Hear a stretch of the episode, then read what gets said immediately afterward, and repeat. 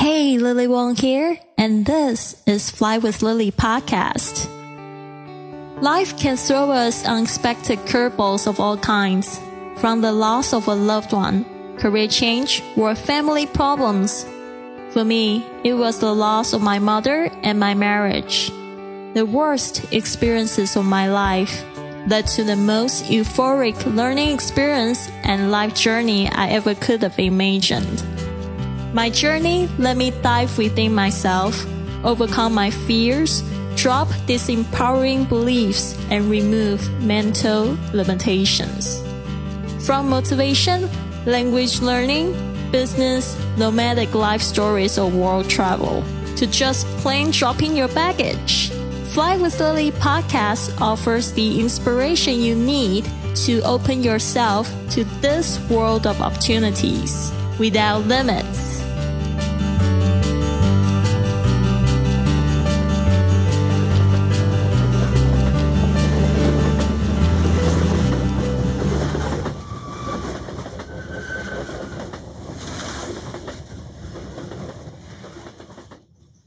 All I want in life is tons of adventures to look back on.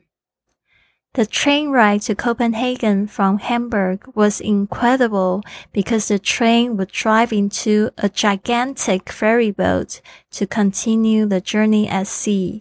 By the time we had settled in it was close to sunset and I was mesmerized with the view from the top deck of the boat. Rika, my Danish friend, who I had met in Barcelona two years ago in a Spanish lesson, came to pick me up at the station in Copenhagen. She had invited me two years earlier when she left, and we'd always kept touch.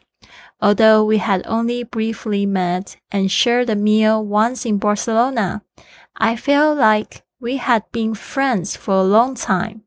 Rika struck me as a very gentle woman who had great taste and philosophy in art and life when we first met. She was also passionate about art and had been dedicated to helping artists get their work seen and appreciated around the world for many years. She was very warm and open with me taking good care of me while I was in Copenhagen and showing me around the museums and cafes of downtown Copenhagen. There's something very special about reconnecting with old friends I met on the road in their home cities. Then Pally decided to fly out from Reykjavik in Iceland and visit me in Copenhagen. Pally and I became really close after I visited Iceland early that year, and we had traveled to many cities together after my visit to Reykjavik. He had come to stay with me in Barcelona in March for a week. Then we visited Vilnius in Lithuania in May. We also had a summer camping trip to the West Fjords in Iceland and had often talked about visiting Copenhagen together. During the three years I was in Europe, I had been out on dates with some incredible men. However, the only one I had a unique connection was with this Icelandic man. Pally was tall, good looking, intelligent, strong in character, and had a heart of gold. Although he was six years younger than I was, we could talk for hours on many different and interesting topics. Most importantly, he could understand my humor and always responded back with quick wit. I enjoyed looking at his gray eyes and hearing his life stories and traveling together. Pally was also the only person who I had shared a train ride with on this Eurail journey, which made him even more special and unique in my life. We took the train from Copenhagen and went across the border to arrive in Malmo in Sweden, where we rented an Airbnb. I finally had some rest after 40 days of non-stop moving and meeting people, With Pally, I could be totally relaxed and let my guard down and even be vulnerable at times. I felt Pally was the person who understood me the most in the world. While Pally was with me, bad news came from China, where the publisher made a sudden decision against publishing my book due to the tension between China and Taiwan.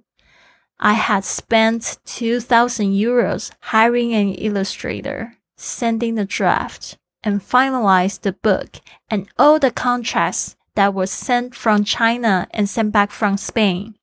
All the back and forth now seemed like a useless act.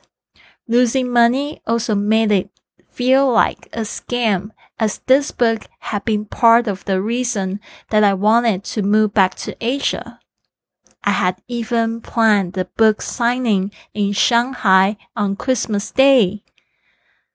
I couldn't help but burst into tears. Seeing Pally lying by my side, I feel I might have made a big mistake by leaving Europe and having sold all my things in Spain. There was no turning back. I feel so humiliated and also saddened by the situation. Pally knew that I had been working on that book for the whole year with all of the ups and downs that come with writing a book. He got up and played the song on his phone. My tears dried up quickly. It was magical. Always look on the bright side of life. He also sang along with it. Like each of us, Pally had experienced some unpleasant events in his life, but he was also often the brightest and the most positive person I knew. If he could still see life this way after all the unpleasant events, I could too. Maybe something better was meant to come later. I was also thankful that while I was having the hardest moment of my trip, I wasn't alone. Time seemed slow, and the air had a bittersweet feeling when we were in Malmo.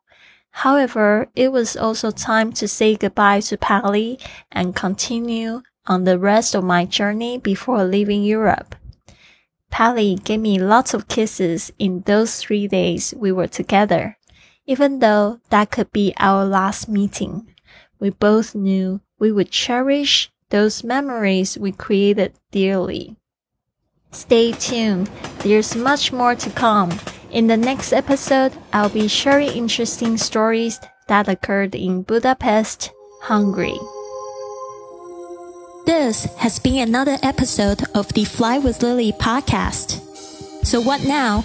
Go to flywithlily.com to download my gift for you to help work on your abundant lifestyle or contact me directly for a consultation. This show takes a lot of work and planning, so if you enjoyed it, please consider a five star review on iTunes, following on Facebook and Instagram at Fly with Lily, or come up and give our crew a hug on the street when you are on your journey. Thanks for listening, and remember, life's curveballs can be your best opportunities.